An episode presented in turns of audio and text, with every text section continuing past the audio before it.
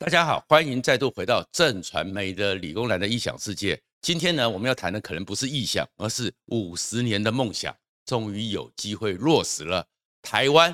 大概真的很有机会重新回到联合国。然后呢，如果你喜欢这个频道的话，请记得在右下角的小叮当按赞、分享和订阅，谢谢大家。最近呢，是当年的时候，联合国二七五八号决议文五十周年。而这个五十周年里面呢，当然对台湾来讲，对中华民国来讲，就是充满了屈辱的五十周年。因为在五十年前，台湾呢被一个叫做我们所用的名词叫做“排我纳匪案”，联合国大会二七五八号决议驱逐蒋中正政权，后续的方案还没有谈出来，可能是一一国两席，可能是比较北韩模式。南北韩模式，或者是东西的模式，但是蒋介石因基于汉贼不两立，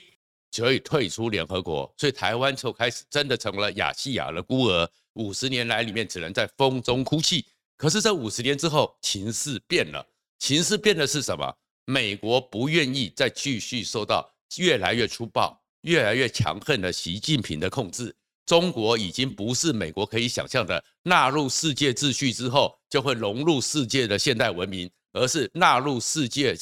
之后，中国囊括世界所有的利益，越来越霸道，越来越想要跟全世界去扭曲世界现有的秩序，所以美国要跟他对抗。而这对抗里面，你就看到美国的外交手段真的跟其他的国家不一样，它绝对不是一个粗暴式的一个即兴式的，而是。步步为营。最早的时候是美国前驻联合国大使克拉夫特开始去提一件事情：二七五八号决议文其实是不对的，诠释是不对的。台湾应该可以有系秩序的加入联合国附属的十五个国际组织，慢慢的在铺陈。然后美国的参议员、美国的众议员、美国的国会，但是这些都还是意见的铺陈。然后我们要知道的是，后面美国开始真正当。拜登讲到 “yes”，我们对台湾有承诺之后，先是他们的国务院亚太驻青华志强直接，这是用国务院等于是已经是正式的官方立场，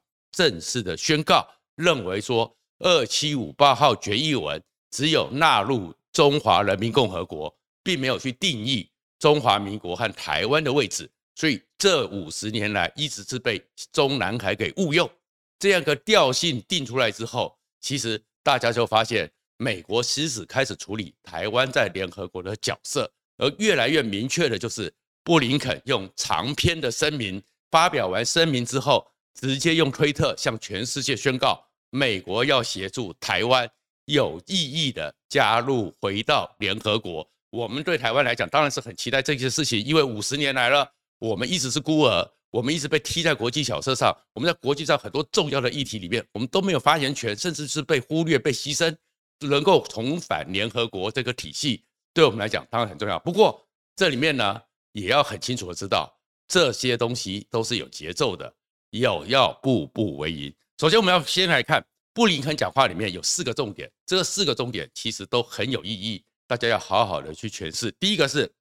他讲的是。台湾应该有意义的加入联合国的体系，尤其是现在全世界正面临着空前的全球挑战。第一个，什么叫空前的全球挑战？就是布林肯向全世界讲，这个空前的挑战就是中国，就是习近平。在过去几年大家没有注意之下，中国已经悄悄地用人海战术扶植他们的一些小朋友。协助中国取下了联合国下面所属的十五个全球性组织，很多组织的主导权，包含甚至是其他的地方，包含 WHO、包含 WTO、包含国际民航组织这些东西，国际的警政组织、国际的农粮组织都被中国给悄悄拿去了。而布林肯告诉你，这叫做全球性的威胁。所以中国这样一个不理性而且非常霸道式的控制，美国要处理了。第二个是。欢迎台湾加入联合国体系，而这种关键是体系，所以我们也不要急着认为说我们马上就可以成为联合国会员员会员国。美国并没有这个算盘，美国只是把你说回到联合国体系，所以我们大概是美国会协助我们加入农粮组织、加入民和恩组织、加入世界卫生组织、加入这种相关的一个组织，不过对我们来讲，当了五十年的国际孤儿，能够走出这第一步，我们都应该好好的争取，好好的设法重返国际，先站稳第一步，我们继续往前行。第二个呢是，嗯，布林肯又讲的是，美国是众多将台湾视为重要伙伴和值得信赖的朋友之联合国会员国之一。哎，这句话其实很有意义，意义在哪里？就是美国在这做的东西，布林肯在做的东西是，美国老大哥已经表态了。他在呼群保义，老大哥都是台湾的最好的朋友，你们这些美国之下的小弟跟着一起来吧，因为联合国还是这么多个会员，所以需要一个群体的力量。所以布林肯这句说法是讲给英国听的，讲给日本听的，讲给法国听的，讲给很多国家，包含东南亚国协听的，就是美国老大哥已经做了决定了，你们赶快跟进。所以你会看到，当布林肯讲完这段话之后。拜登四年来首次跟东协十国进行高峰视讯会议，而在高峰视讯会议里面，这是东协十国的事情。拜登也是告诉这十国说，对台湾的承诺坚若磐石。所以，其实美国已经在针对中国，常常把非洲国家这些拉美国家拉进来成为他的投票部队。美国也在告诉台湾，告诉全世界他的盟友，跟美国一起行动。所以，这对我们台湾重返国际来讲，又增加了几分的希望。第三个呢，他会讲的是，台湾加入联合国系统是一个实务的问题，不是政治的问题。意思就是告诉中南海，告诉习近平，你闭嘴，你不要跟我扯政治。然后特别提了，像 COVID-19 武汉肺炎这个情况之下，就是因为台湾防疫这么好，但是却没有机会在 WHO 里面进行贡献，协助全世界提早去面对这个疫情。提早从台湾汲取经验，听取台湾的经验去处理这个疫情，所以这是一个务实的损失。所以让台湾重返联合国的这些体系，对国际来讲是一个现实、非常实务需要的一个利益，不是政治问题。也就是警告习近平，你不要去扯这么多的政治，你不要去扯这么多的什么一个中国原则，美国是不甩你的。可是这三个里面回来的话，就不断的你会发现。布林肯都一直讲的就是体系、体系、体系，所以这个体系、体系里面很重要的一件事情，就是告诉你说，是回到联合国这十五个外围组织、附属组织，但是台湾也不要太急。如果台湾这个时候有些人就非常兴奋，直接拉高，要变成直接要跟美国建交，让台湾直接回到成为联合国的会员国。如果动太快，美国也告诉你说，他不希望局势。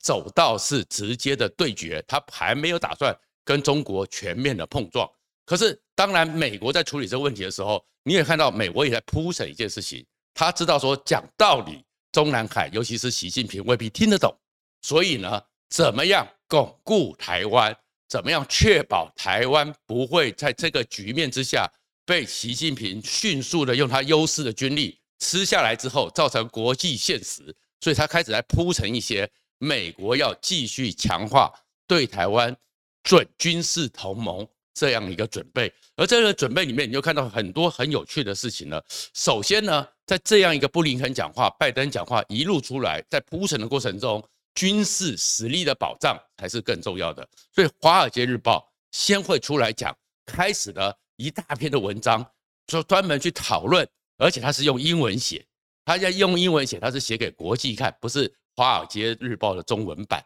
他是写给国际客看，是说这个事情让国际取得一个理解，是说台湾的军队，因为我们的制度里面是征兵制，而且征兵制越来越呢，这各位年轻人呢，当兵只要当四个月，他们认为还有后备军人的训练，还有那个平常的教招点招，不是那么的真正的实战经验，不会有像以色列这样的一个严谨，也没有像瑞士这样的一个严格，所以认为台湾的军队。不是很能够打仗，但是他最关键的结论不是在讲台湾的军队不能打仗，而是也讲了台湾有很好的军官，台湾的志愿役其实的素质和战力都非常好，但是需要提升，所以最好跟美军一起训练。所以他在铺陈这个，就是说要提升台湾战力，美国要协助保卫台湾，捍卫台湾这个国际上重要的资产。不要被中国拿去，所以美军因为这个义务之下，所以他是会来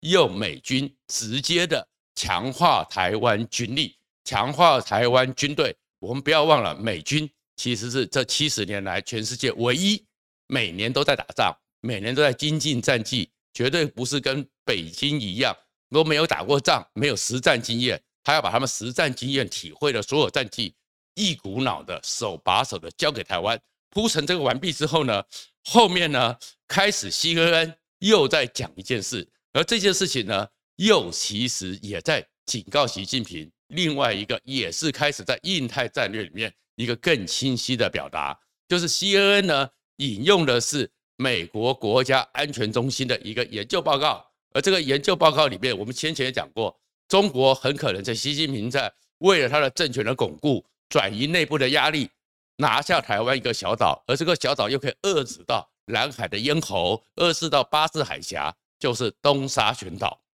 他们引用的是 CNN。特别引用这样一个做个专题报告，是说美国国家安全中心认为说，整个东沙岛就算全部的真正精进驻军只有五百个人，而五百个人面对中国那么近，从广东从海南岛迅速的去突击，是很容易就被拿下来的。所以 CNN 就问题就在，如果一个小岛，从台湾的小岛被解放军拿掉之后，美国人做的选择将会非常少。这种市井意味是超前部署做更多事情。他的解释是：第一个，拿下了东沙之后，美国能够做什么处理？国际上怎么处理？当然就是认为中国是侵略，要求中国要退出，然后在国外交斡旋。而外交斡旋常常用的手段就是经济制裁。可是美国国家安全中心 CNN 的这个报道，专家里面认为说，经济制裁对中国来讲没有用。第一个，你要经济制裁，你要经过联合国大会的同意。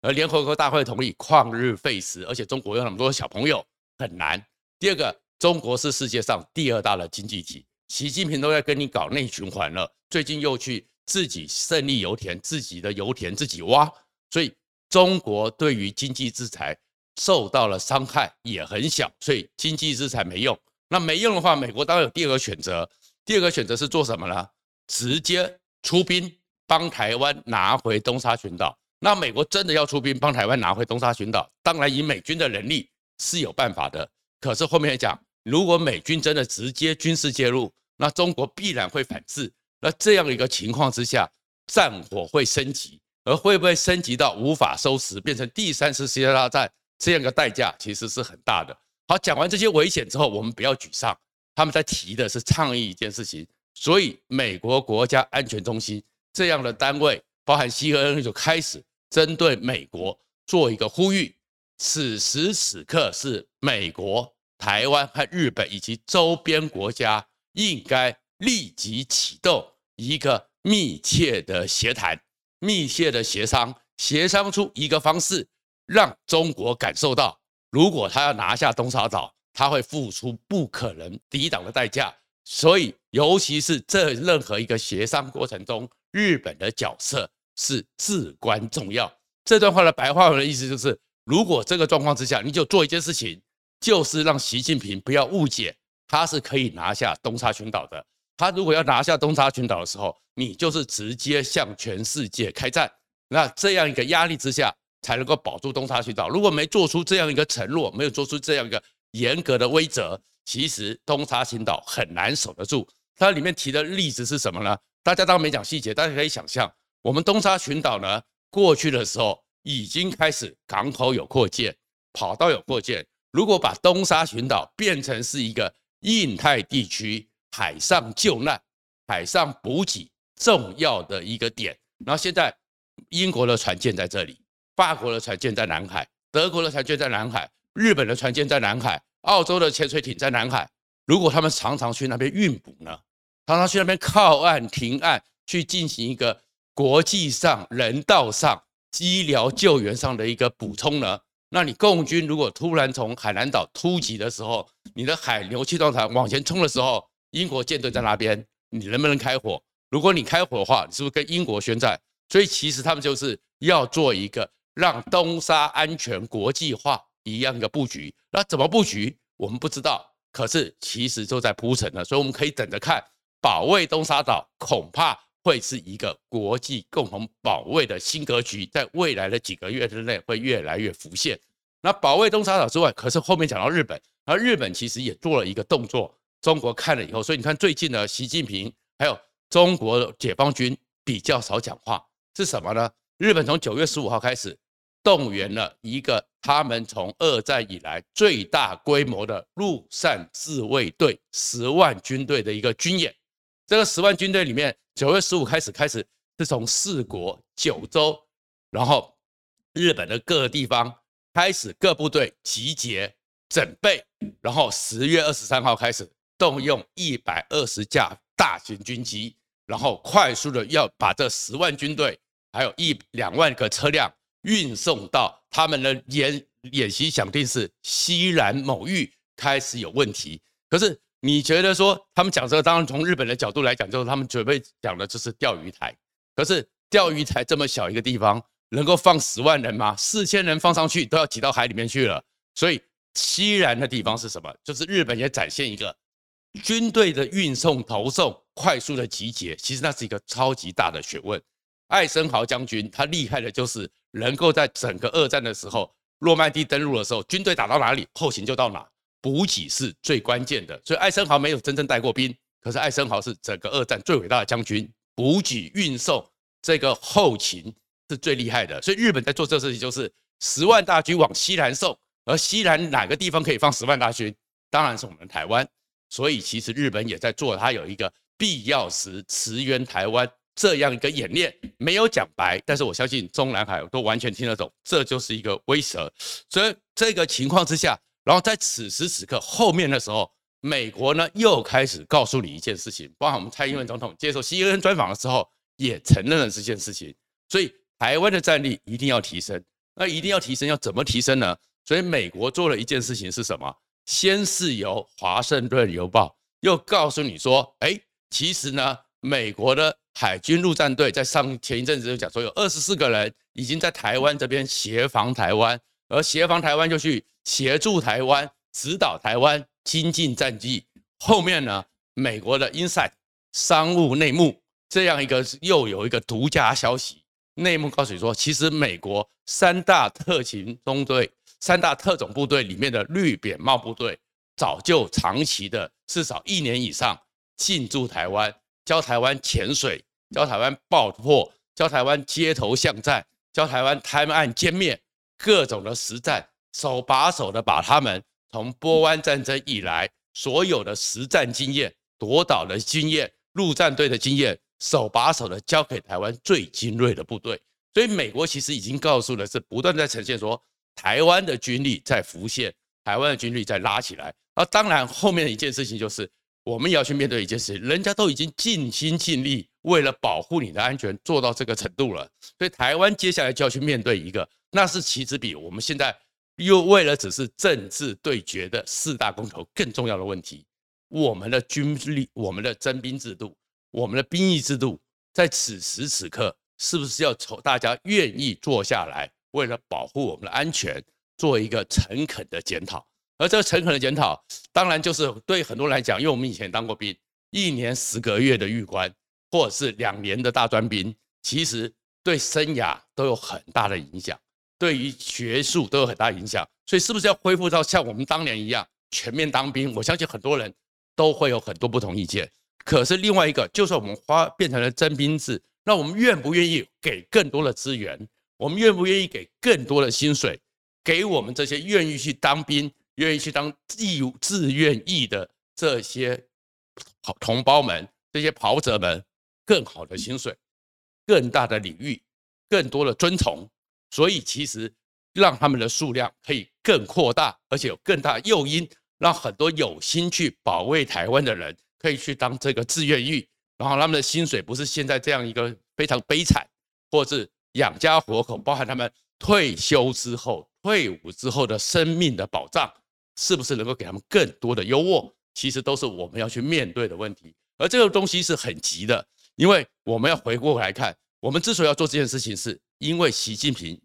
越来越走向极端。十一月八号到十一月十一号。是习近平命运非常关键的中国的六中全会，而六中全会定调之后，到了明年春节过后的二十大，那其实就是行礼如仪。而那个行旅如仪的状况之下，习近平就要连任。可是最近习近平发现了他受到极大的抵制，因为呢，在邓小平之后，邓小平怕过去的毛泽东大权一把抓，党政军警特全抓的情况之下，最后呢，对内发动了文化大革命、军事的统治大清扫；对外为了转移压力，又去打了苏联珍宝岛，又去打了印度，造成现在整个情况。所以。邓小平就下了中共叫做党指挥军、七常委、政治局常委才是最高决策。可是习近平最近呢，在打房的时候，受到了政治局常委联合的抵制，韩正等人那个房屋税从三十个试点把他抵制，带着共产党的官员抵制。所以习近平发现说，他其实现在常委在找他麻烦，找他麻烦，连这个共同领导、共同决策体制，造成习近平的捆绑。可是习近平有个好朋友，他是从小到大一起长大，穿着同一条开裆裤长大的栗战书，中国人大常委的委员长。栗战书和习近平是习近平在当正定县副书记的时候，栗战书就在隔壁县。然后两个年轻小伙子，当时在春假的时候，长官们都休假，他们两个人留守。那留守的时候去一个小店吃饭，吃饭的时候碰到小流氓勒索绑架，打了一架，还被抓到公安。所以他们是这种。交情起来的，所以习近平就透过栗战书，所以习近平最近在讲民主，他就用人大常委最近通过了一个冻结所有的国防法、冻结所有的军事法，将来所有的军队的对内对外的权力全部跨越超越政治局，交给军委会，交给习近平。所以习近平从人大常委取得这个力量之后，他可以对内直接实施军管，对外不需要经过开会。不需要经过讨论就可以直接开战，所以对台湾来讲威胁都这样特别大。因为习近平已经要回到他是当年的毛泽东，完全一人决策这样一个一人决策，而内部的压力这么大，缺水缺电，内部的各种抗争，各种隐藏的压力这么大，是不是会转移出来？而转移出来，台湾必然首当其冲。所以此时此刻，当美国已经在联合国。在台湾的保卫，在盟军方面的准备，连东沙岛都做好准备的时候，我们是不是愿意去诚恳的面对？我们现在兵役制度怎么样强化？这样一个议题，才是我们最关键的试题。谢谢大家。